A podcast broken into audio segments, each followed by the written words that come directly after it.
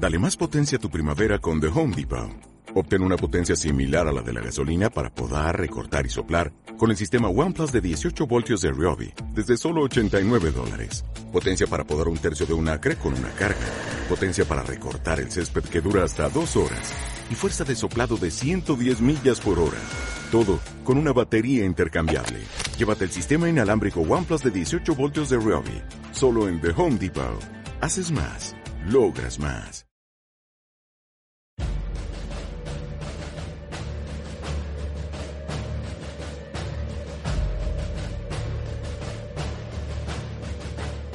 El Foro de la Historia.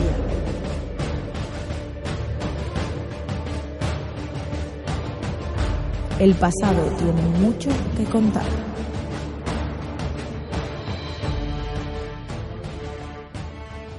Bienvenidos a Foro de la Historia. Hoy vamos a hablar acerca de la Revolución Rusa de 1917, una revolución que marcó un antes y un después en el siglo XX europeo y mundial, una revolución que significó un cambio ideológico, político y social importantísimo y sin el que no se entiende ni el siglo XX ruso ni el siglo XX europeo.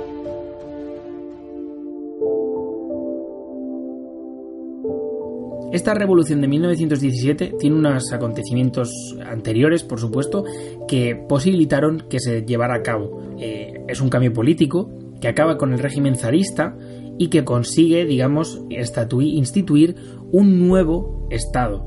Este nuevo Estado es el Estado Socialista Soviético, un Estado que se va a encontrar con una serie de problemas económicos, con una serie de problemas sociales y que va a tener que hacer frente y llevar a cabo sus aspiraciones teniendo en cuenta estos problemas. Es un régimen que se va a encontrar con una sociedad atrasada eh, y van a intentar, pues para bien o para mal, cambiarlo. Vamos a intentar hablar acerca de esta revolución rusa de manera objetiva, comentando sobre todo los hechos, desarrollándolos. Vamos a hablar acerca de la respuesta obrera que suscita esta revolución rusa y por supuesto de cómo lo vivieron eh, bueno, pues el resto de sociedades europeas. No nos vamos a dejar eh, tampoco la guerra civil rusa, que se mencionará a lo largo del programa. Espero que os haya gustado y os dejo con Rubén, que tiene mucho que deciros y os lo va a contar estupendamente.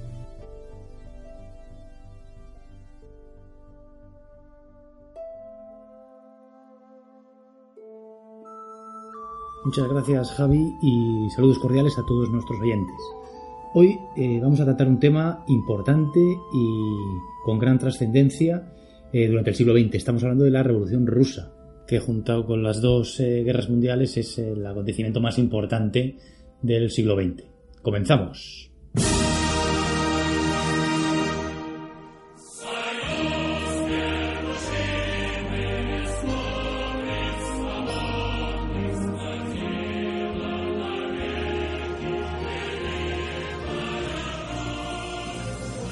La Revolución Rusa comenzó en eh, el enorme país de los zares en octubre de 1917.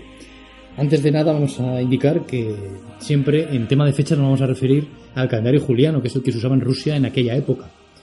Eh, a diferencia de nuestro, de nuestro calendario gregoriano, eh, hay una diferencia de 13 días. Está retrasado el calendario juliano 13 días respecto al nuestro. Eh, de hecho, un año después de, la finalización de la Revolución Rusa, ellos también adoptaron, en Rusia también se adoptó el, calendario gregoriano que tienen hasta ahora. Y el principal problema que tuvieron en Rusia fue que, a diferencia de otras grandes revoluciones, como por ejemplo la, Revolución Francesa, en Rusia eh, no existía una burguesía, eh, un núcleo de burgués que pudiera liderar un cambio más o menos democrático a las, al antiguo régimen zarista. En Rusia, la revolución la realizaron campesinos y obreros, ¿no? exactamente aquellos que habían sufrido durante muchos años la represión, una represión enorme eh, de tanto la de aristocracia como de las élites. Eh, y claro, eh, evidentemente decidieron librarse de esas cadenas ¿no? que les habían tenido anclados sin pensar realmente en la construcción de un país. ¿no? Es, con lo cual pudieron ser manejados fácilmente y es lo que Máximo Gorky, lo del escritor, comentó que el país se dirigía a una autocracia nueva, incluso más salvaje que la que había mantenido durante el zarismo. No podemos olvidar que la diferencia de clases entre la nobleza y las élites con respecto al resto de la población era muy muy grande eh, generalmente la población eh, se moría de hambre y tenía unas condiciones de trabajo pues que se asemejaban mucho incluso a, niveles de esclavitud. Eh, en, Europa, en el siglo XIX, habían ido desarrollándose las famosas revoluciones liberales, lo que desembocó en un cambio de régimen, del antiguo régimen, del régimen absolutista, a lo que la historiografía ha llamado el nuevo régimen, basado pues o bien en democracias, en repúblicas o en parlamentos monárquicos incluso. Pero eso no llegó a Rusia. Rusia se mantuvo aislada. Podemos considerar incluso que en, un, en unos niveles similares todavía al medievo. Eh, y esto es lo que desembocó pues en, una acumulación de, ira del pueblo que, se canalizaría en eh, el año 1917. Rusia era un régimen autocrático donde había un, un personaje que era el zar, eh, divinizado por el pueblo, eh, no solo a nivel político, sino también a nivel religioso. Era el, máximo dirigente también de la, de la Iglesia Ortodoxa. Y la dinastía eh, que reinaba era la dinastía Romanov, que había comenzado en, 1613 con Miguel I y que duraría un poco más, un poco más de, tres siglos, con Nicolás II, que sería el último zar, que caería en la revolución de 1917. poco antes de la caída había celebrado por todo lo alto eh, el tricentenario de la dinastía.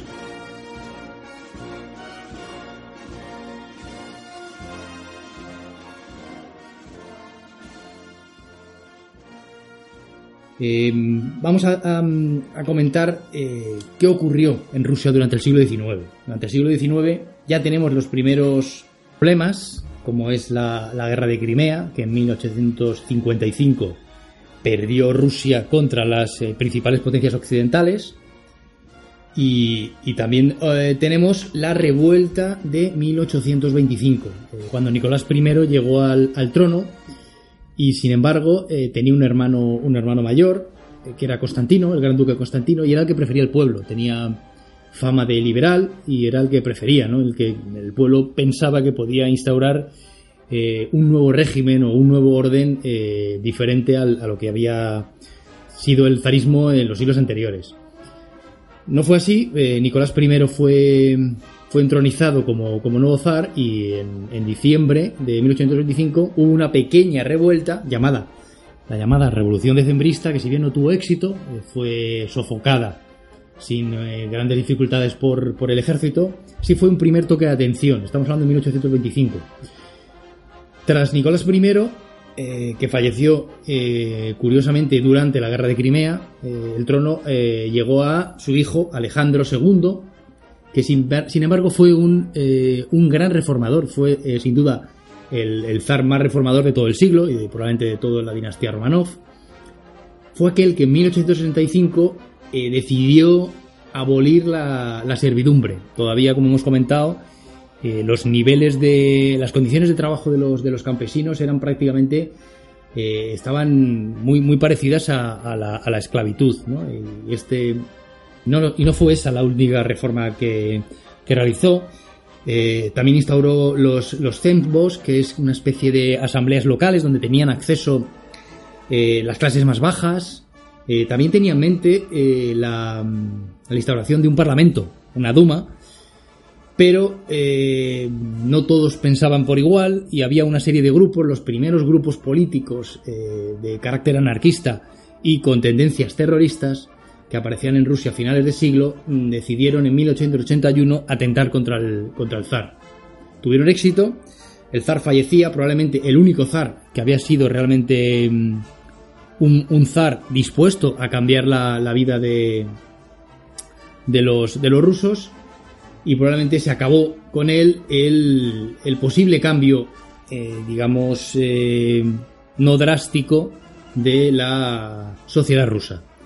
Tras Alejandro II llegó su hijo Alejandro III, que evidentemente no fue un, zar en nada, eh, nada interesado en las reformas, derogó las reformas de su padre y aparte se dedicó a, seguir con la, autocracia zarista que había sido habitual en, la dinastía.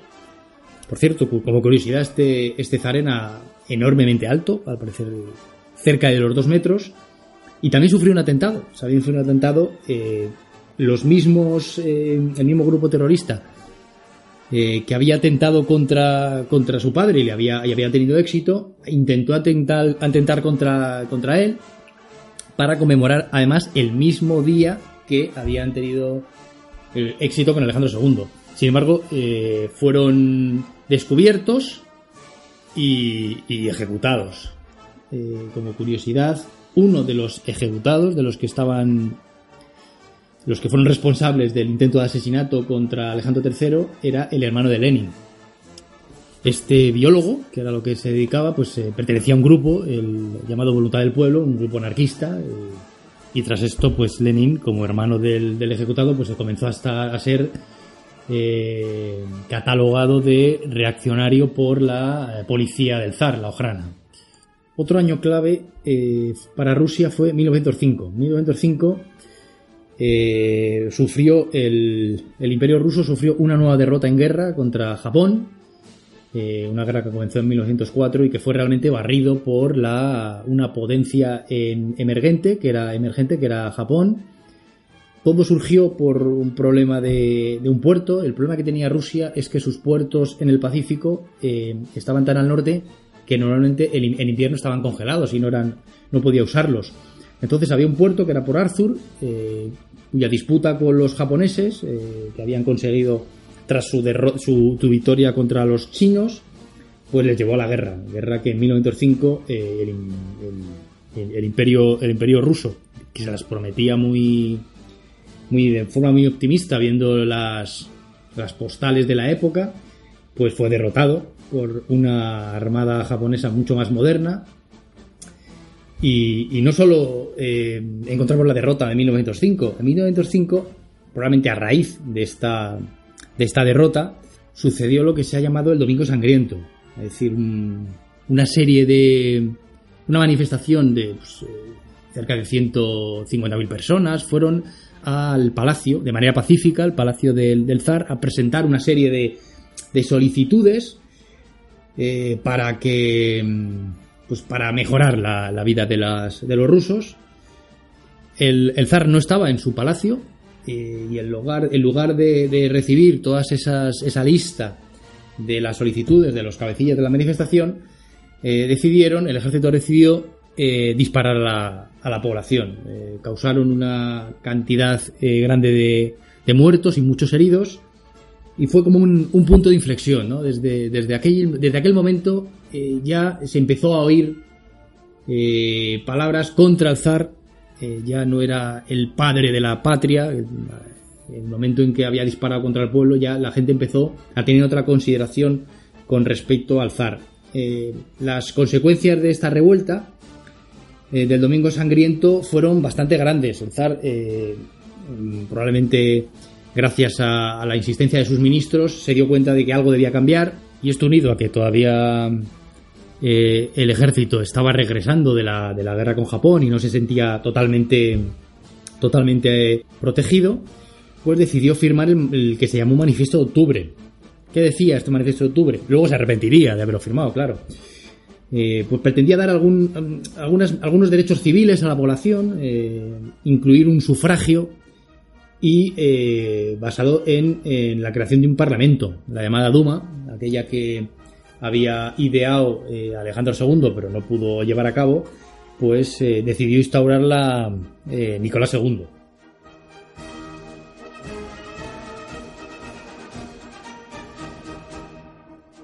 Es decir, en, en, este punto la revuelta de 1905 se considera como una revolución que no triunfó, una revuelta que no triunfó, pero que fue un preludio de lo que estaba por venir. Aún quedaba tiempo para 1917, pero todo digamos que se estaba empezando a estaba empezando a hervir. Otra consecuencia del Domingo Sangriento y de la revuelta de 1905 son los soviets. Eran una especie de consejos eh, a niveles de fábricas, de aldeas, eh, de soldados, donde los obreros y los campesinos y junto, junto con los soldados se reunían y llegaron a ser muy eh, decisivos, sobre todo en los años, en los meses finales de 1917 como decimos, en 1905 se crea el primer soviet, que fue el de San Petersburgo, que curiosamente fue criticado ¿no? por el partido obrero social, socialdemócrata ruso, aunque después en 1917 oiremos aquello famoso de todo el poder para los soviets que luego comentaremos. Como hemos indicado, se creaba este parlamento, la llamada Duma, de la cual hubo cuatro convocatorias, la primera en 1916, eh, luego hubo otras tres más. Mm, realmente mm, nunca fueron, eh, nunca tuvieron poder legislativo, con lo cual siempre fueron, pues, digamos, eh, prácticamente un, espejismo de lo que podían haber sido. de hecho, a partir de la tercera, participaron todos los, partidos políticos, pero a partir de la tercera, por ejemplo, los bolcheviques ya dejaron de participar y la cuarta prácticamente fue disuelta a la par que la abdicación de de Nicolás II. De hecho, una de sus primeras reformas fue eh, cambiar el sistema de votación, donde eh, la aristocracia y los terratenientes tenían eh, mayor poder en, los votos que las clases bajas, con lo cual era obviamente todo manejado por el zar y sin ningún, ningún poder, digamos, digamos, democrático. Como hemos comentado, este parlamento esta Duma se disolvería en 1917 tras la dedicación de Nicolás II, tras lo cual se formaría un gobierno provisional eh, durante 1917 tendríamos dos, eh, tendremos dos gobiernos provisionales de los que luego hablaremos y que desembocarían en la famosa Revolución de Octubre. Durante estos años, los años siguientes a la, al Manifiesto de Octubre, eh, también tenemos que destacar alguna serie de ministros que tuvo, que tuvo Nicolás II, como por ejemplo el ministro White, que fue el que le convenció para crear la Duma, o Stolypin, que es que le llamaban el sanguinario, porque eh, fue el encargado de eh, acabar con los revolucionarios. Eh, lo que ocurre es que, bueno, llevó a, cabo una gran represión, pero era odiado tanto por los revolucionarios, obviamente, a los que perseguía, sino también por la aristocracia, con lo cual, cuando en 1911 fue asesinado, pues todos brindaron. Los revolucionarios vieron su camino, digamos, sin ningún tipo de, impedimento. Y en 1914 sucedió un hecho crítico que fue la Primera Guerra Mundial, el estallido de la Primera Guerra Mundial en una Europa eh, plagada de alianzas, que fueron las que desencadenaron el, conflicto, eh, el heredero eh, del imperio austrohúngaro, Francisco Fernando de Austria, fue asesinado por un, por un serbio llamado Gabrielo Príncipe y, como hemos comentado, por las alianzas fueron las que desencadenaron todo el conflicto. Prácticamente toda, toda Europa entró en guerra y realmente eh, la Primera Guerra Mundial fue la que desembocó el fin de varios imperios. El alemán, el, ruso, como, como, veremos, incluso después eh, también el turco. Eh, la Primera Guerra Mundial enfrentó por un lado a Alemania, a Austria y al Imperio Austrohúngaro y a Italia, aunque Italia luego cambiaría de bando, contra Rusia, Francia y Reino Unido. Como curiosidad, en, este conflicto se enfrentaron varios primos. Eh, por ejemplo, Nicolás II por, por, parte de, por parte de Rusia, pero Guillermo II, que era el que era el, Kaiser alemán, era primo de Nicolás II y a su vez de, Jorge V. desde luego, si veis alguna foto de Nicolás II y Jorge V eran absolutamente clavados. Eh, hay por ahí hay por ahí alguna imagen en la cual se cambiaron los, los trajes típicos de, militares de uno y otro y no sabríamos decir cuál es cuál, cuál es Nicolás y cuál es, y cuál es Jorge. El problema de, que tuvo Rusia en la, Primera Guerra Mundial se vio claramente que era un, ejército atrasado. El, ejército ruso estaba formado por campesinos, de los cuales se llegaron a movilizar pues unos 15 millones y, y, se estima que la mitad no llegarían a, no volverían a Rusia. Del entusiasmo inicial eh, que tuvieron con, la guerra, eh, pronto se dieron cuenta de que la cosa no pintaba bien. Eh, un ejército mucho más moderno y mucho más profesional como el alemán, la verdad es que barrió al ejército ruso en batallas como la de Tannenberg, donde prácticamente fue aniquilado. Con lo cual la gente empezó a darse cuenta de que prácticamente les iban, les llevaban al matadero a, los, a, los, a los soldados. El devenir de la guerra, en 1915, un año después del comienzo, eh, Nicolás II eh, decidió ponerse al frente del ejército. Se desplazó, eh, salió de la, capital y decidió pues que sus dirigentes, sus generales no eran lo suficientemente aptos y él era el que le iba a liderar. Nicolás II hay que comentar que no tiene ninguna experiencia militar. dejaba sola a, a, su mujer, a la zarina, en, la capital. otro de los problemas que tenemos es que su, su mujer era era alemana. Estamos hablando que, que el pueblo siempre vio que, o siempre pensó que tenía una espía dentro. Al fin y al cabo estaban en guerra contra Alemania.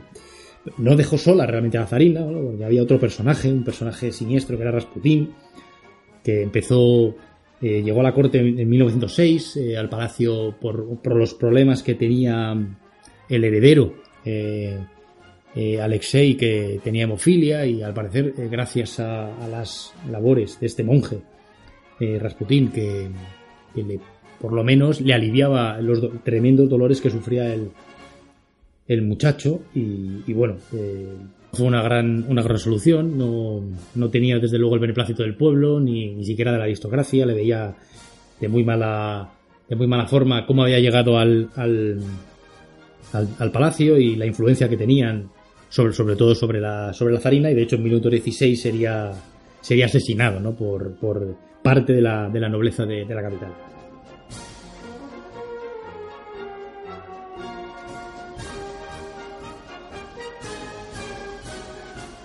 Eh, una vez estalló la, Primera Guerra Mundial, claro, eh, otro de los cambios que se realizaron fue el nombre de la capital. Eh, San Petersburgo tenía un nombre de origen alemán y claro, con lo cual decidieron cambiarle, cambiarle el nombre. La, ciudad, fundada por Pedro I Grande en 1703, eh, San Petersburgo, cambiaba por Petrogrado, pero no sería el único cambio que tendría esta ciudad. En 1924, eh, con la muerte de, Lenin, se le cambiaría por Leningrado. Ya en 1918 se había cambiado la capitalidad de, esta, ciudad, de Petrogrado a, Moscú. Y eh, en 1991 de nuevo volvió al origen inicial. Eh, de nuevo, desde 1991 volvió, volvió a ser San Petersburgo. Así que llegamos a este fatídico año de 1917 con unos tremendos problemas sociales. Tenemos una falta de alimento básico en la, en la población, unos precios enormes de los, de los, eh, del pan o de los alimentos más, más necesarios para, para, el pueblo.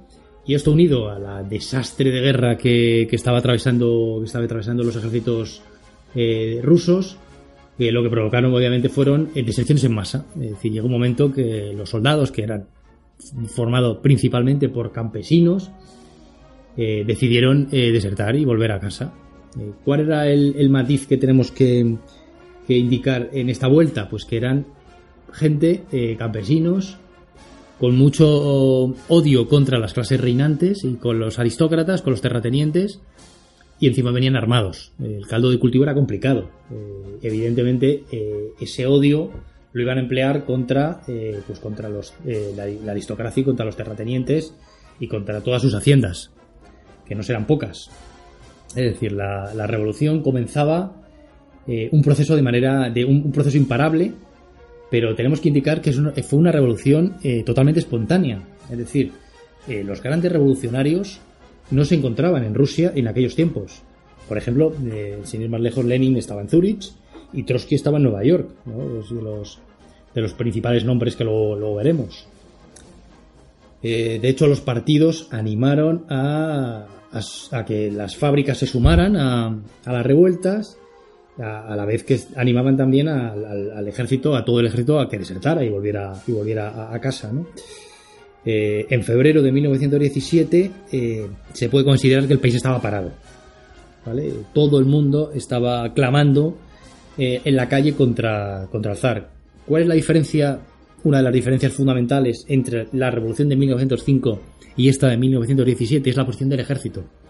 En 1905 el zar tenía el ejército de su lado, con lo cual le fue fácil, eh, fácilmente eh, triunfar y acabar con la revuelta. Sin embargo, en 1917 es ese ejército el que está volviendo, eh, el que se va a revolver junto con obreros y campesinos contra la autocracia de Nicolás II. En aquellos tiempos, Nicolás II seguía dirigiendo el ejército, apartado de la, de la capital y de todas las revueltas, pese a a todas las notificaciones de sus, de sus ministros, indicándole el sistema caótico, la, la situación caótica que se vivía en la, en la, capital, tardó, tardó muchísimo en reaccionar y cuando lo, lo hizo, pues se dio cuenta que única y exclusivamente podía abdicar. Todo estaba ya perdido para los Romanov y el 2 de marzo de 1917 eh, abdicó. Se instauró un gobierno provisional que debía culminar en una asamblea constituyente y una constitución.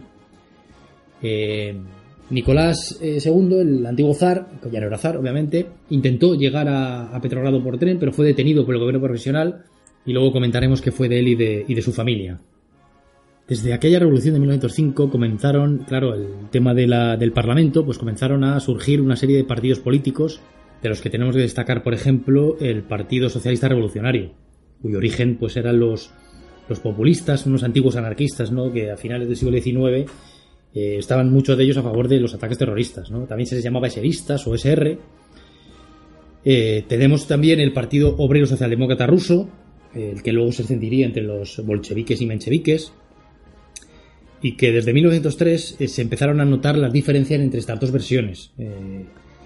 por un lado Lenin, al frente del, grupo que, que, se le llamó los bolcheviques, y por otro lado Martov, que lideraría los mencheviques. Ambas eh, ambos grupos tenían bastantes diferencias en la forma de tomar el poder y en los cambios que debían realizar una vez tomado el poder.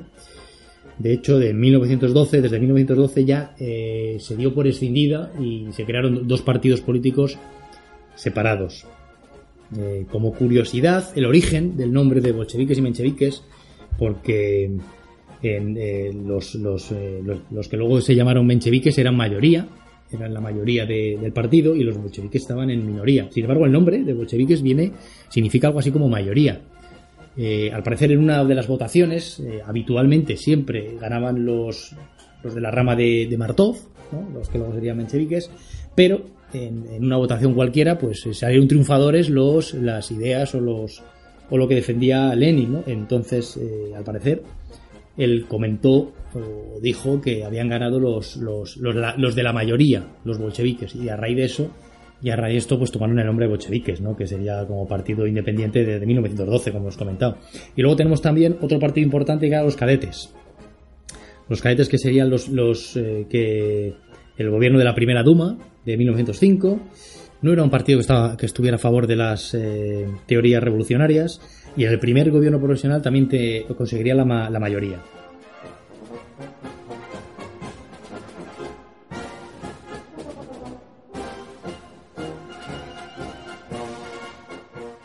Y ya hemos comentado eh, un personaje clave en, en, todo esto, en la Revolución Rusa, que es Lenin. ¿Quién realmente era Lenin? Eh, como hemos dicho, Lenin entra en escena sobre todo en 1917. Lenin era, eh, podemos considerarle como un revolucionario profesional. Curiosamente, eh, el origen de Lenin es, venía de una familia burguesa y bastante bien acomodada. Eh, y a Lenin no le hizo falta trabajar, eh, aunque sacó la, carrera de Derecho, le mantenía su madre con la pensión de, su padre, que había sido inspector de educación, que había fallecido, y bueno, la madre era el que se ocupaba de, su, de su hijo que luego estaba fichado, estuvo fichado bastante temprano por la policía, no olvidemos que fue el hermano de uno de los que atentaron contra, contra el zar, y podemos eh, definir a Lenin como un personaje muy pragmático. Eh, no tenía ningún problema en cambiar de opinión si, era mm, favorable a sus propósitos. ¿no? Eh, por eso, si repasamos un poco las ideas de, Lenin, pues tenemos ciertas ambigüedades, notables ambigüedades a lo largo de, de su vida. ¿no? Como por ejemplo pasó de defender las diferentes opiniones en su partido a luchar contra, contra ellas, incluso provocar la división del Partido Socialdemócrata en, en dos. Eh, el tema de los soviets también es curioso. Cuando surgieron los soviets en 1905, eh, Lenin se oponía a, este tipo de, de, de, consejos porque él veía la política como políticos profesionales 24 horas al día y evidentemente eh, los soviets estaban formados pues, por obreros, por campesinos y por soldados. Sin embargo, en 1917, como veremos un poquito después, eh, decidió apoyarlos a ultranza, eh, de una manera realmente increíble, con las famosas, las famosas todo el poder para los soviets, que todos habréis oído alguna vez, ¿no? Otro tema también que le podemos considerar eh, cierta ambigüedad es el fin del Estado. Él promovía el fin del Estado, por eso los anarquistas los tuvo durante gran parte de, los momentos clave, los tuvo, los tuvo a su lado, porque claro, en algún escrito él había hablado eh, eh, de, de, querer terminar con, un Estado. Sin embargo, una vez en el poder, Lo que hizo fue crear un Estado pues muy centralizado y bastante tiránico contra cualquier disensión. Claro, esto evidentemente chocó con las tesis anarquistas y le enfrentaría, como veremos en 1918, contra, por ejemplo, los, la, revuelta magnovista en, Ucrania. Como curiosidad, en 1905 eh, ya hemos comentado que Lenin no estaba, en la revuelta de 1905 Lenin no estaba en Rusia y en 1917, eh, en el momento de la abdicación eh, de, Nicolás II, Lenin tampoco estaba en Rusia. Curiosamente se encontraba en Suiza, ¿no? Entonces diremos, ¿cómo puede ser que llegara Lenin desde Suiza a Rusia no estamos eh, no olvidemos que eh, estamos inmersos en la Primera Guerra Mundial eh, entre Rusia y, y, Suiza tenemos Alemania el rival y el, el, que estaba enfrentado Rusia ¿no? entonces claro es ahí aparece el famoso tren de Lenin el tren de Lenin al que se ha llamado tren de Lenin que luego fue muy usado por la propaganda de, los bolcheviques ¿no? y al parecer pues él llegó desde Suiza hasta, hasta Rusia mediante un tren financiado, al parecer, por los propios alemanes, que lo, que querían era, lo que deseaban era meter el germen, un, germen en, en, el mismo, la misma Rusia y con el que al parecer había pactado ya eh, eh, la, paz contra, contra los alemanes. Eh, con respecto al famoso tren de Lenin, eh, se ha vendido una aclamación tremenda cuando bajó del tren. La gente le estaba esperando y bueno, hay muchos eh, cuadros y muchas muchos temas sobre esto, pero realmente es, difícil de entender. No tenemos que olvidar, no podemos olvidar que Lenin durante la mayoría de estos años atrás, antes de la de 1917, no estuvo en Rusia, con lo cual difícilmente podía ser tan conocido como para ser aclamado.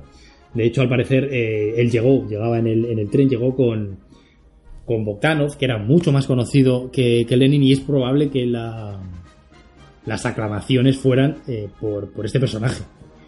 Eh, por cierto, este personaje que era médico, eh, muy interesado en las transfusiones y que murió por hacerse una transfusión a sí mismo. Una cosa un poco bastante trágica y bastante... en fin. Así que tenemos a Lenin, que llegó con el famoso tren y no llegó solo, llegó con sus tesis. Estamos hablando de abril de 1917 y llegaba bajo el brazo con sus famosas tesis de abril. Las tesis de abril, eh, digamos que eh, tenían tres puntos principales. Punto número uno que quería hacer Lenin era la paz con Alemania. Ya hemos comentado el tren, eh, que pudo ser financiado por, los propios alemanes, con lo cual, bueno, una de sus primeras medidas era acabar con la guerra. Buscar de, la, de cualquier forma la paz con Alemania. Otra de sus famosas tesis fue dotar a los soviets de todo el poder. El famoso todo el poder para los soviets es una de sus famosas tesis. Fíjate, estamos hablando que eh, cuando nacieron los soviets, como ya hemos comentado, se opuso fervientemente. Sin embargo, ahora el cambio de opinión implica que eh, los soviets son los que deben liderar la revolución. Eh, no podemos olvidar que había grandes, en aquel momento ya había poderosos soviets, como por ejemplo el de Petrogrado o el de Moscú, eran los, más importantes. Y otra de sus tesis eh, también muy importantes era la tierra. Era eh, la tierra debía ir para el que la trabajara. Hay que tener en cuenta que siempre los, el partido bolchevique siempre tuvo un grave problema con el campesinado. La influencia que tenían era principalmente las fábricas, sin embargo el campesinado nunca estuvo de su lado. Y bueno, con esto pues que querían atraerse un poco a, digamos, a la mayoría del, país. No podemos olvidar que el 85% de, la población era, campesina. Y en aquellos tiempos, eh, como hemos comentado tras la abdicación de, eh, de Nicolás II, eh, pues tenemos un gobierno provisional, el cual se mantuvo hasta, pues hasta su caída en, 1900, en octubre de 1917. Y bueno, hubo realmente dos gobiernos provisionales con dos presidentes. uno desde, desde marzo, que fue el príncipe El Bob, que era del, partido cadete, eh, que pese a ser, digamos, un parte de la aristocracia, tenía muy buena consideración por su forma de pensar, bastante liberal, y era bastante popular ¿no? en, el pueblo. Y desde julio, eh, el príncipe, como hemos comentado, eh, dimite, se da cuenta de que es imposible solucionar el problema en el cual estaba inmerso el país. Y, fue Kerensky, eh, miembro del partido de los eh, socialistas revolucionarios, eh, el que se intentará hacer, hacer cargo de, de las riendas de, de, un, de un país que, que, no hacían caso a nadie. De realmente el partido, prácticamente el, gobierno provisional en estos tiempos, en la segunda mitad de, del, del 1917 no tenía ningún poder, es decir, el poder eh, lo tenían principalmente los soviets, la gente en la calle y, estaban todos además, eh, Kerensky tuvo que enfrentar, tuvo que enfrentar a, a todos y no pudo hacer prácticamente nada. El 25 de octubre finalizaría eh, su gobierno y los gobiernos provisionales y comenzarían los, eh, los gobiernos de, de los revolucionarios.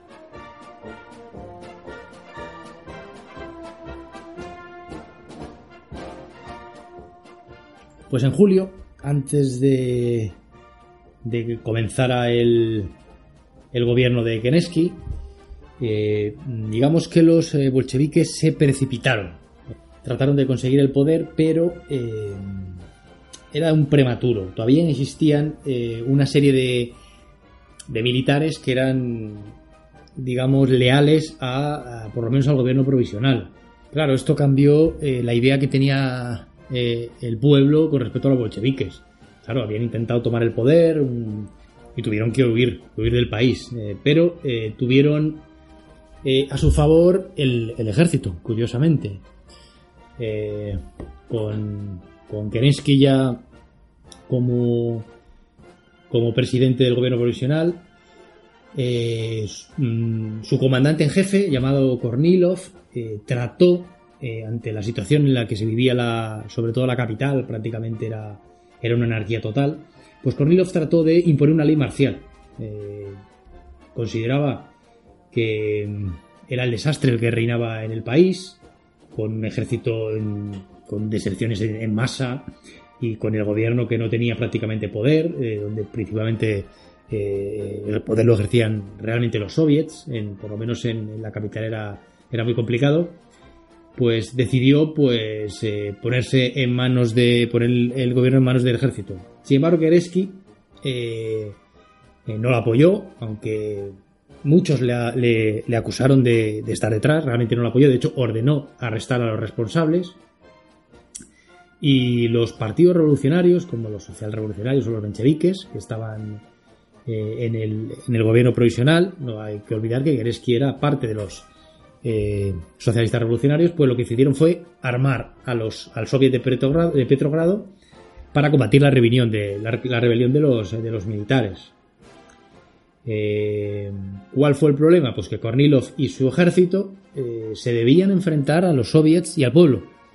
Y el ejército decidió no atacar, debían atacar al, pueblo y decidió, decidió no, no atacarles, con lo cual fue el fin esto lo que hizo fue ponerles en bandeja de nuevo los bolcheviques, que habían fracasado en julio, pues la revolución. Y ahora ya eh, era algo inevitable. El poder y las cartas ahora las manejaban eh, los bolcheviques de Lenin.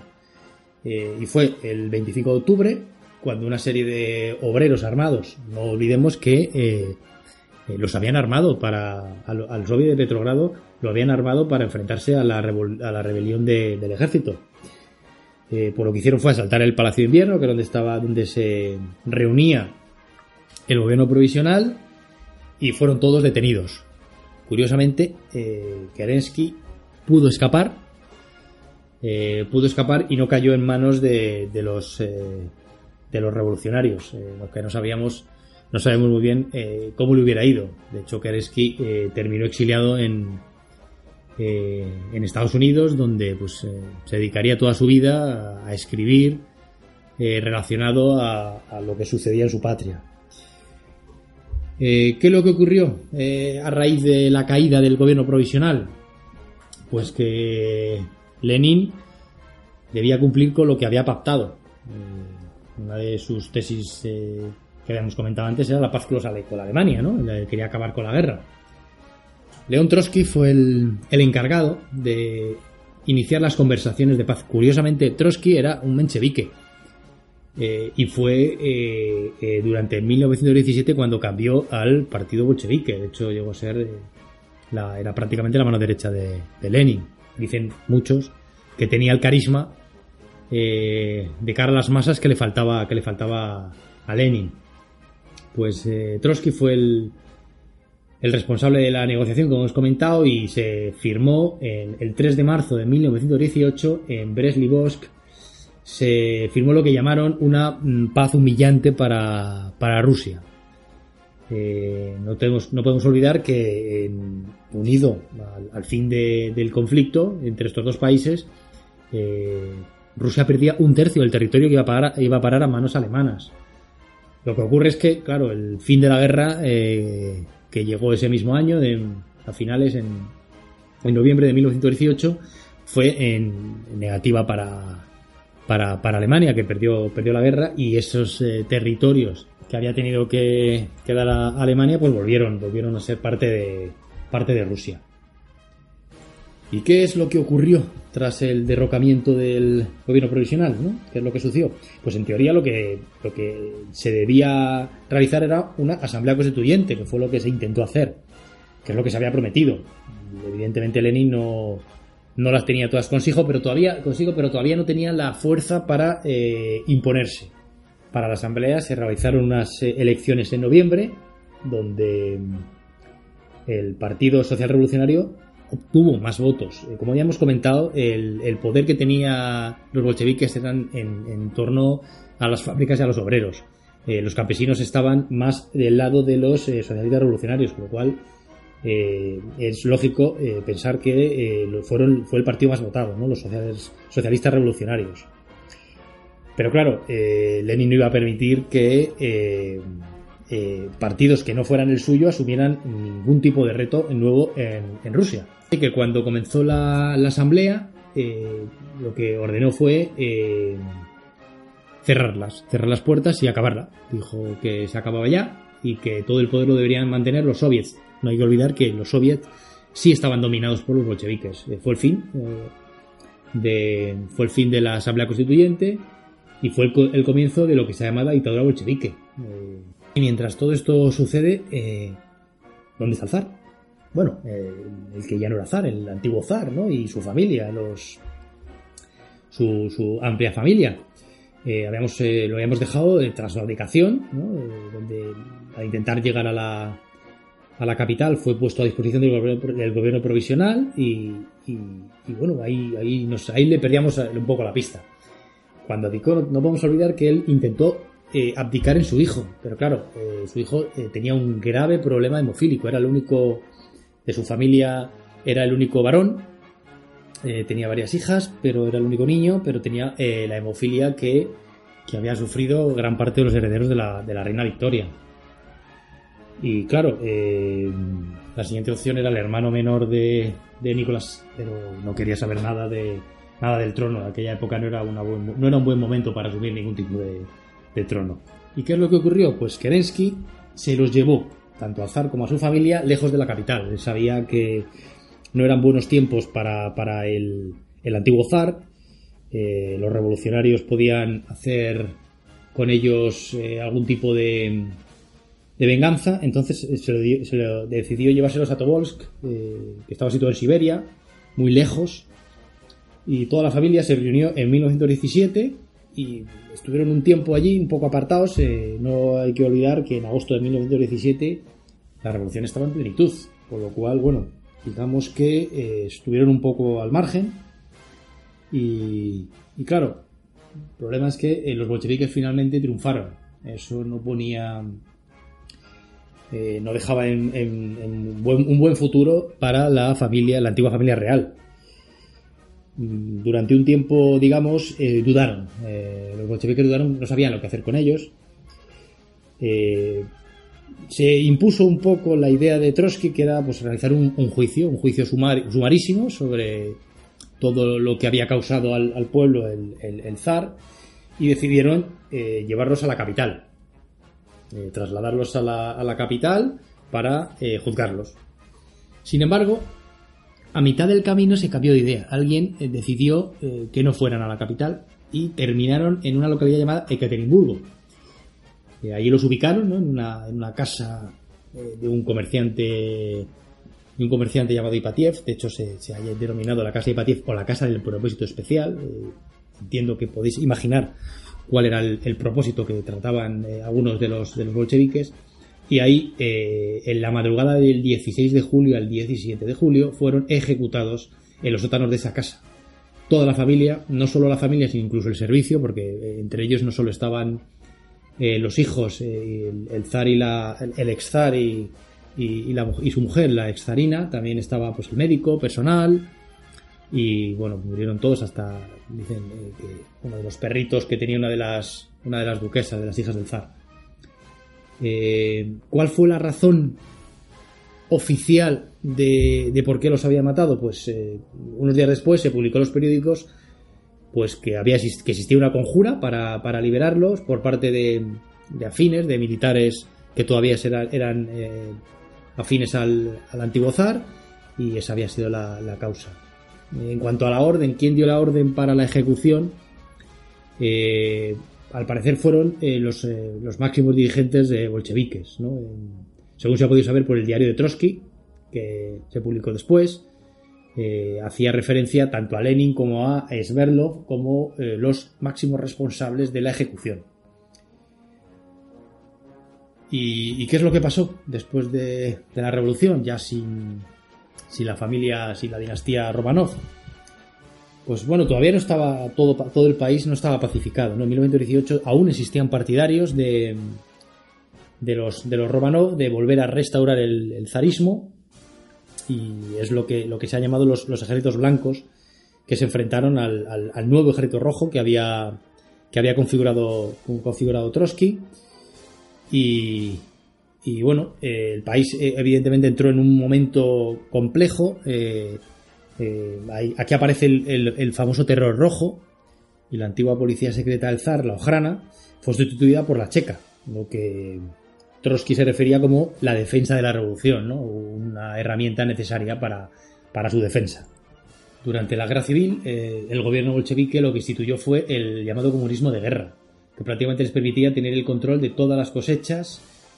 Al fin y al cabo era requisar la, mayoría de la, la, mayor parte de las, de las cosechas y el que no estuviera de acuerdo probablemente tenía muchas posibilidades de terminar fusilado. ¿no? Evidentemente, una vez finalizada la guerra civil, todos estos extremos se suavizaron un poco y se instauró la, la llamada nueva política económica y bueno, se suavizó un poco las eh, concesiones al campesinado. Pero tras eh, el final de la guerra civil mm, surgieron nuevos conflictos, mm, conflictos internos, ¿no? Por ejemplo, los, los anarquistas de Néstor Magnó, eh, que provocaron pues, notables diferencias ¿no? con, mm, digamos, sobre todo con la política agraria que habían implantado los bolcheviques. ¿no? El magnovismo, el movimiento magnovismo, fue finalmente derrotado. No olvidemos que durante gran parte de, de los tiempos eh, los eh, anarquistas habían eh, simpatizado con, eh, con, las ideas bolcheviques que ten, pretendían eh, acabar con un gobierno centralizado. Claro, cuando se encontraron con todo lo contrario, con un gobierno tremendamente centralizado, pues surgieron los problemas. ¿no? Al final Néstor Magnó tuvo que ser exiliado y, el, y la verdad es que fue, fue derrotado ¿no? esta, esta revuelta en Ucrania y desde 1922 prácticamente ya solo teníamos solo, solo existía un partido en Rusia el, partido bolchevique era el único eh, evidentemente tras la revolución y viendo cómo el cariz que tomaba los acontecimientos pues las eh, afiliaciones a este partido fueron muy numerosas y los rivales los rivales políticos evidentemente desaparecieron desaparecieron entre comillas todos sabemos eh, a dónde fueron ¿no? y, y qué fue de Lenin qué fue de Lenin pues desde 1918 eh, digamos, eh, una vez en el poder, en 1918 sufrió un atentado eh, que le dejó bastante mal herido. Mm, no le causó la muerte, aguantaría aún seis años más. La muerte, eh, Lenin falleció en 1924, pero le dejó bastante maltrecho. Eh, el problema vino, probablemente, el, problema sin duda vino eh, tras él, tras su desaparición. Él dejó un, testamento, un testamento político, en el cual era Trotsky el que debía asumir el, mando del partido. Sin embargo, fue Stalin el que se hizo con el poder. Eh, de hecho, Lenin tenía muchas dudas eh, sobre Stalin, ¿no? Pensaba que no era capaz de emplear el, poder con, la prudencia necesaria. Pero dentro del partido se impuso, se impuso Stalin y Trotsky tuvo que partir al exilio. De hecho, en 1940, por orden de, de Stalin, fue asesinado por un comunista español. Y desde aquel momento, pues eh, finalizaba, digamos, la, la dictadura bolchevique y comenzaba la dictadura de Stalin. Habíamos pasado, Rusia había pasado de, un, de una dictadura de un partido a una dictadura de una persona. Eh, ha sido largo, esperemos que os hayan resuelto algunas dudas, por lo menos. Y nos vemos en la próxima. Un saludo.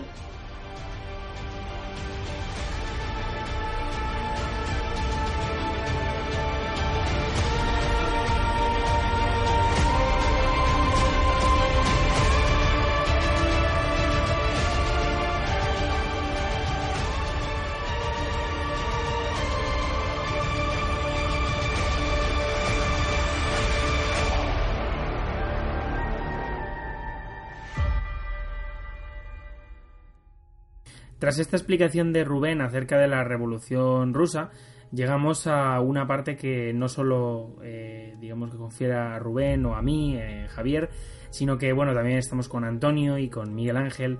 Vamos a hablar, eh, bueno, pues los cuatro, acerca de nuestras impresiones acerca de, bueno, pues este proceso histórico que es realmente interesante, es realmente interesante y como decía yo en la introducción, es un proceso que, digamos, que marcó la agenda prácticamente del mundo hasta bueno, digamos los derivados de la Revolución Rusa marcaron, digamos, la agenda hasta, hasta la caída de la, de la Unión Soviética. Por tanto, bueno, ¿qué, os merece este proceso histórico, chicos? Bueno, mm, yo puntualizaría que, que, mucha gente se olvida de que hubo una revolución en febrero también, ¿no? Del, 17, que es en la que deriva esta de octubre, ¿no? Que es en la del 17, o sea, perdón, en la de febrero, es cuando el zar pierde su poder, realmente, ¿no? Y cuando, por así decir, ¿no? el, hastío, el cansancio de las tropas eh, rusas, del, que, sucedió durante la Primera Guerra Mundial, también produce ¿no? eh, esos, esas deserciones y ese apoyo a eh, una revuelta contra, contra el zar, ¿no? que, que abdica eh, el, en marzo ¿no? del 17, en, creo que en el, en el Gran Duque Miguel, ¿puede ser? Antonio, tú ese tema lo sabes, ¿no? Su, hermano, en su hermano, en su hermano. que, lo que rechaza, ¿no? Esa, esa abdicación, ¿no? Sí, sí, es que menuda patata caliente. Claro. y, todo es eso, lo que dices tú, toda esa patata caliente nos lleva, ¿no? A, se crea un consejo, la famosa Duma, ¿no? Eh, en la que es una especie el gobierno provisional es un gobierno eso es un gobierno provisional pero que es gente de la burguesía incluso de la nobleza no, no había un príncipe eh, en, el, en el poder y hay otro, em, otra forma de espontánea, ¿no? Que son los soviets, estos consejos obreros, ¿no? Que comentabas tú en la, en la introducción, Rubén, ¿no? Sí. Y ese enfrentamiento después de la Duma con el soviet es lo que lo que genera esta, esta revolución de octubre, ¿no? Además ¿Eh? hay que tener claro, exacto, que em, eh, en la gran revolución, bueno, en las grandes, porque en la de 1905 pasó lo mismo, pero en esta de febrero, Efectivamente, los, sí, la los grandes revolucionarios no estaban allí, no mm. estaba ni Trotsky, ni estaba Lenin, es decir, fue eh, totalmente espontánea la gente, como has comentado, eh, volvió de la... Es que eso, es, eso es una, una, cosa clave, Rubén, porque mucha gente dice, no, la revolución de octubre no fue una revolución, fue un golpe de Estado y empiezas a sacar documentación y dices, ¿tú cómo va a ser un golpe de Estado? Algo que surge espontáneamente y además desde esta de febrero que es cuando surgen esos soviets, ¿no? Sí, pero eh, durante el 1917 surgieron, hubo un, intento de golpe que no funcionó a mediados, en junio creo que fue, Luego hubo un intento de, golpe de Estado también de, los, de los militares afines al, zar. Sí, es que pasaron muchas cosas, claro, eh, Es un año que da para mucho, da para mucho. Y ya que estamos hablando de las fechas, hay que tener en cuenta, claro, que nosotros decimos febrero y octubre el calendario gregoriano. Ah, bueno, sí, esa, puntualización, sí, sí. Claro, ellos llevaban todavía el calendario juliano, entonces... hay 13 días de diferencia, si sí. mal, 13 días, sí, sí, hay que tenerlo claro porque al año siguiente ya se adoptaron, en 1918 ya los, los bolcheviques se adoptaron el, calendario gregoriano, pero entonces no, con lo cual es un poco lío de fechas, es verdad. Sí.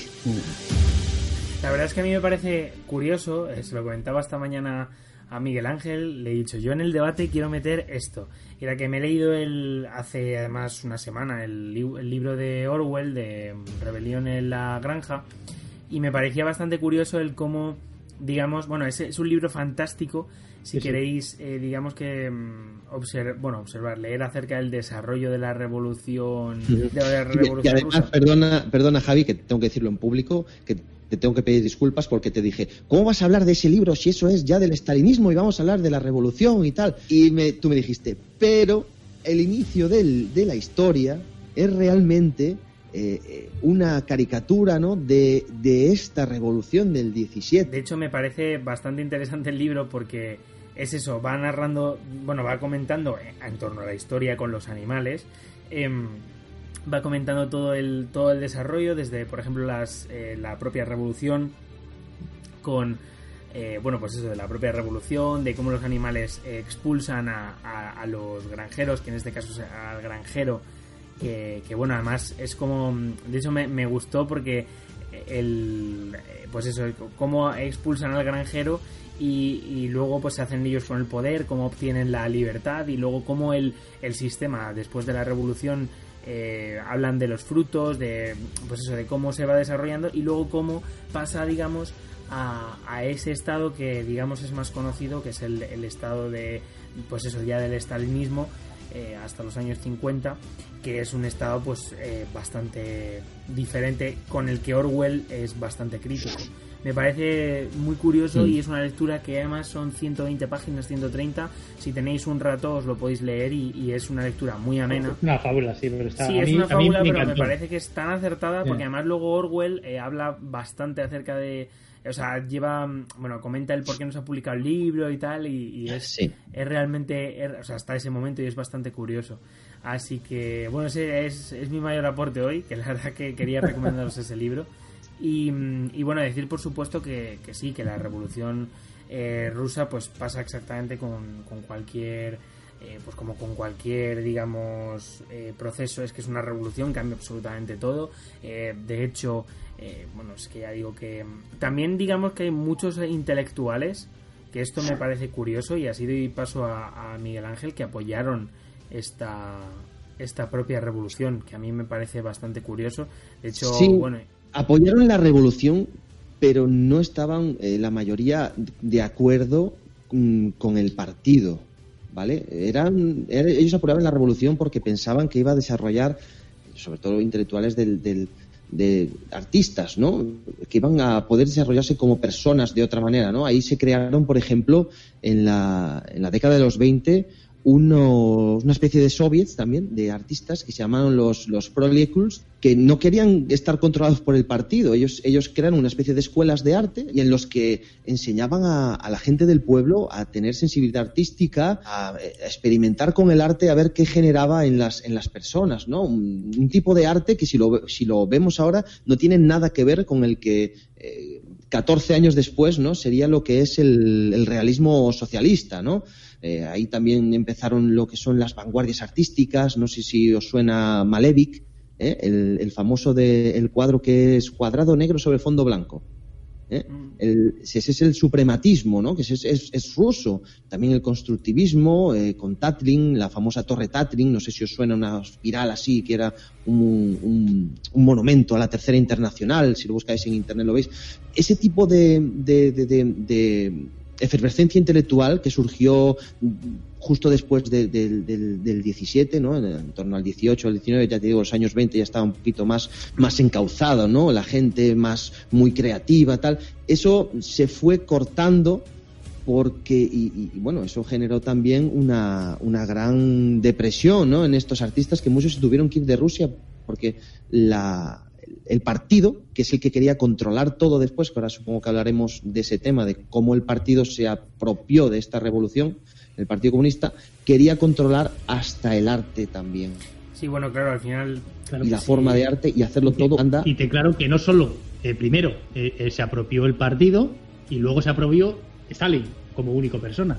Esta fue la Claro, eso ya, claro, ya es que con Stalin ya lo cortaron todo. Pasó de ser una revolución o la dictadura de un partido, del bolchevique, a ser el partido de una persona, de Stalin. Claro, ahí fue el, y ahí hubo todas las purgas que hubo. De todas formas, lo que comentabas, evidentemente hubo es decir, eh, la situación que vivía Hubo Rusia... Una, una, desilusión intelectual enorme. En los enorme. Él mismamente Gorky estuvo a favor en principio de la, de la revolución y luego, bueno, aparte que eh, asesinaron creo que a su hermano, es decir, evidentemente dijo que, que había desembocado como he comentado antes en la explicación, había desembocado en algo peor todavía que el zarismo. Claro, es que tenía cosas malas, pero esto, esto terminó siendo peor. Un totalitarismo, claro. Es que no hay que olvidar también que se mandaron de España en los años 20 eh, tú, Javi, que eh, sabes mucho del tema del Partido Socialista, fue Fernando de los Ríos a 1920, además concretamente, a, con Daniel Anguiano, creo, bueno, fue también gente de la CNT, que fue eh, Ángel Pestaña, ¿no? Sabéis que, de hecho, no sé si lo sabéis, que por ejemplo Andrés Nin estuvo en. André Unín también, sí, fue mucha gente a, ver si se, ingresaban en la tercera internacional y no ingresó ninguno. algo vieron allí raro. Bueno, algo vieron, lo tenéis publicado en los libros. Fernando Los Ríos tiene un libro de, sus, de, su, de su experiencia en Rusia. y Pestaña no volvió muy contento de Rusia. No, y Pestaña sacó dos libros. ¿eh? Uno con lo que yo vi en Rusia y luego el por qué dice eso. ¿Sabes? Eh, la verdad es que, bueno, yo en el caso de André, Andrew Nin, que yo tuve que escribir sobre él para mi, para mi TFG, eh, pues él estuvo en Rusia, en Rusia durante un periodo de tiempo. Eh, de hecho, si no recuerdo mal, se casó con una mujer allí en Rusia y tuvo que huir posteriormente, que, que fíjate que había que huido de aquí de España porque lo estaban persiguiendo y como era trotskista, lo acabaron persiguiendo también en Rusia. Entonces tuvo que volver a España y aquí ya en España fue cuando ya bueno pues se fundó el POUM en el Claro, es que él estaba en la él, yo creo que fue a Rusia con, con, pestaña porque estaba en la CNT por entonces. Sí. ¿Mm? Y luego él volvió otra vez. Pero esto es algo que en el caso de, a mí me parece bastante curioso también el cómo por ejemplo pasa no voy a decir, y no quiero comparar los sistemas, pero como pasa, por ejemplo, con Unamuno y el sistema republicano, o sea, muchos intelectuales que son adeptos a un régimen, eh, o sea, quieren no, a, un régimen, la idea de un régimen, a una idea, sí. a una idea, y luego posteriormente, pues que van, se van convirtiendo al final en desafectos y esto lo que y esto pasa a ver esto pasa siempre en todos los yo creo que claro, sobre, no es una cosa especialmente además yo diría mencionado a un sobre todo con gente que da mucho sí pero tener en cuenta cómo evolucionó eh, simplemente si nos dedicamos si, o sea si analizamos un poco cómo se desarrolló en 1917 y los cambios eh, al principio estaban, digamos, todos a una, ¿no? Todos la idea tenían sacar a una revolución, una, eh, con, el fin del zar y con lo, que los que ya habían decidido era acabar con los gobiernos provisionales, una asamblea constituyente y una constitución, esa era la idea. Todos estaban remando, incluso anarquistas, comunistas, eh, social revolucionarios, absolutamente todo. Hasta claro, bueno, hubo una guerra civil también del 18 al, claro. claro, del 18 al 21 después y durante estos años 20 y esa guerra civil llevó a rebeliones del campesinado porque los soviets no estaban requisando el grano, se estaban muriendo de hambre. Hay una rebelión muy, muy conocida que duró dos años, que es la rebelión de Tambov, en donde se unieron, fue la, rebelión más importante del campesinado. Es que es, además una, es, es, muy curioso porque dicen que iban con hoces y martillos ¿eh? a por a por los comunistas, que se cargaban a, los, a, los, a los comisarios que estaban encargados de decomisar el, el grano. O sea, es curioso, ¿no? ¿Cuál fue el primer, el principal problema que tuvo Lenin?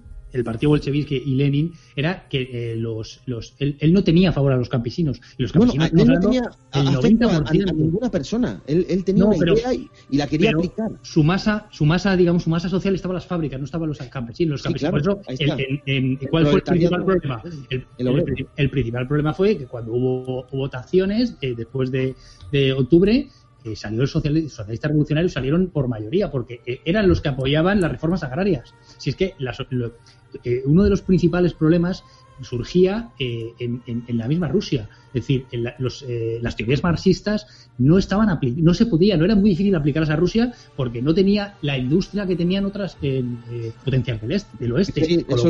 era un problema. en, la, además lo mencionas muy bien, el tema del campesinado que estaba como si, si fueran prácticamente como esclavos de la tierra. Es que, de hecho, de hecho, Marx, en su, en su libro El Capital, bueno, en su, en su diario, él no pensaba que en Rusia pudiese triunfar sobre la, esta revolución, él, ni, ni, ni, por asomo. Él pensaba país industrializado, Inglaterra, Estados Unidos, pero no un país tan, mm, tan mm, de sector primario tan importante. A mí, me parece, a mí me parece bastante curioso como, por ejemplo, el tema de, lo que habéis comentado de, pues eso, de estas reformas agrarias, el cómo al final eh, eh, tuvieron luego un problema muy gordo con los campesinos por el simple hecho de que con la industrialización, al final lo que, y evidentemente los campesinos no quisieron adoptar el sistema de los coljoses, entonces, de los coljoses, entonces eh, ahí tuvieron un problema eh, muy gordo y, decir que lo que los que les habían apoyado al principio, fíjate que luego al final, eh, digamos que fueron quienes luego durante la época de los años 30 y durante los años 20 le fueron quienes les dio quien les dieron problemas después de toda esta guerra civil y de, en, el contexto de esta política de industrialización. Exacto, es que fue, es decir, eh, después de la Revolución Rusa, digamos, hubo incluso, bueno, obviamente en, en Ucrania eh, la guerra que hubo contra los anarquistas de, Néstor Magnó es, fue una auténtica masacre. Es decir, el, hmm. pobre, el pobre eh, eh, Magnó. Estamos hablando, estamos hablando de 250.000 muertos civiles, me parece. Y el pobre Magnó, hay que tener en cuenta lo que vivió ese hombre, ¿no? Porque independientemente eh, tuvo que luchar primero contra los alemanes en la Primera Guerra Mundial. Luego, contra el, ejército blanco, digamos, los que trataban de la guerra civil, que trataban de, volver al, sistema zarista, y luego contra, los, contra el ejército rojo. O sea, lucharon contra todos. O sea, lo de, lo de, lo de los ucranianos, de, de, los, los, anarquistas de, de fue algo realmente increíble. bueno, este hombre murió en Francia. Sí, se exilió, no lo pillaron, al final se exilió, exacto. El hombre murió de tuberculosis el pobre está metido en todos los fregados, ¿sabes? Y se, y se muere en la cama. ¿eh? Madre mía curiosa historia de este hombre, ¿sí? Sí, porque de hecho durante 1917 eh, hubo escritos de, Lenin apoyando el anarquismo, la estructura descentralizada. Entonces, claro, los anarquistas los tenía a favor. Luego las cosas cambiaron. Claro, estaba Kerensky en el, gobierno, sí, sí. Exacto, la, idea era, acabar con Kerensky, ¿no? que también tuvo. Que también eh, Kerensky es otra historia, porque uh, Kerensky huyó como pudo. Personaje, sí, le tuvieron a todos y él por ahí se, escabulló y terminó por ahí en, Estados Unidos, pero también también estuvo Además hasta creo que murió mayorcito en los en los finales en los 70, ¿no? O por ahí. Era mayor ya. Eh, bien tranquilito eh, con los Yankees, sí. ¿Crees que su primera su principal preocupación era ver cómo quitarse de en medio al SAR, que era un problema bastante gordo que tenía? Sí, una vez quitado, pues dice, bueno, pues si queréis seguir vosotros, pues yo me voy de aquí. Sí, pues la, dejó. La idea de, enviarlo a Inglaterra mm, se la fue, se recibió un telegrama de Jorge V. Aunque sabéis que Jorge V era era primo. Era primo, era primo hermano. Mm. Y la zarina, la zarina Alejandra, era nieta de la reina Victoria, que aquí todo el mundo estaba estaba emparentado. Las casas reales en Europa en esa época estaban todos emparentados. Sí, la reina Victoria puso semillas por todos lados. No, sí, sí.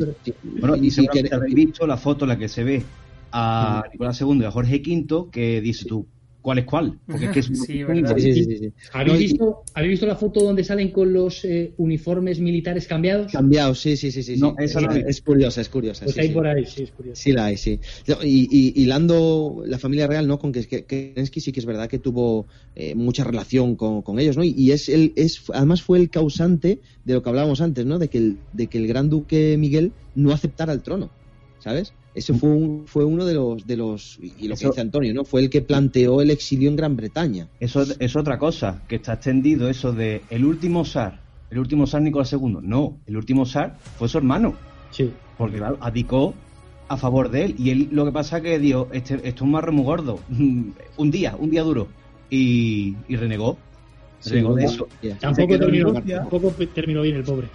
No, la verdad que no. Se quedó, pudo tenía que haberse exiliado para salvar la vida. Y, y pues al poco de la matanza de, de Caterinburgo, que fue la cuando mataron a, a la familia real, mataron a él, lo asesinaron en un bosque. Sí, correcto. Diez días después. La verdad es que, que no sé si, por cierto, eh, eh, eh, hay en Netflix eh, hay una serie sobre el zar que creo que es los últimos zares. Buenísima. Y, pero es una especie de entre entre serie y, documental porque sale ah, yo, lo empecé, a ver y me pareció un poco extraño. Dije, esto para otro. hay, que decir hay que decir también que hay otra serie en Netflix sobre Lenin que es totalmente lo contrario, es más mala que pegar a un padre con un calcetín sudado. Verdad lo digo. Rubén, tú, lo que te, tú lo que te refieres es, una docuserie que se, últimamente se, se estila mucho. Mm. Que eh, ve, estás viendo la serie, pero a la vez también eh, expertos e historiadores también están interviniendo y están contándote, te, te ponen en situación que la verdad que al que desconoce del tema le viene muy bien, porque dice, vale, ¿y este quién es? ¿Esta quién es? ¿Qué, es lo que hace? Te da unas, unos, pinceladas, ¿no? Para que tú luego curioses. Mm. Sí, exacto. Es curioso. A mí me resultó también, en principio, una serie y luego empiezan a hablar historiadores. Además, te ponen las personas que son de la Universidad de Oxford, la universidad y tal. Y me resultó curioso. No la he terminado de ver, he visto tres o cuatro capítulos. Y, bueno, la terminaré de ver porque, bueno, es un tema que, como ya sabéis, me interesa. No muy larga. No, es cortita, es cortita. Bueno, dicho esto, llegamos al fin de, este programa. Eh, muchísimas gracias a, los tres, Antonio, Miguel Ángel y, y Rubén, pues por haber participado eh, pues conmigo, a, Rubén en especial por haber ya no solo participado en el debate, sino haber desarrollado también eh, este, este proceso. Esperamos que os haya gustado. Eh, como sabéis, tenéis los comentarios por si queréis proponernos algún tema. Nosotros ya sabéis que tenemos nuestra agenda, pero en cualquier caso nos gusta siempre que, en cierto sentido, que la, audiencia participe. Que al final nosotros somos una pequeña familia y vosotros, pues, formáis parte de ella. Así que nada, dicho esto, me despido. Eh, despedidos chicos y nos vemos en el siguiente episodio. Hasta luego.